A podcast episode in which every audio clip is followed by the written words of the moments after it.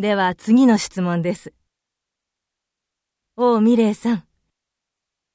あなたが大学生活で学業以外に最も力を入れたことについて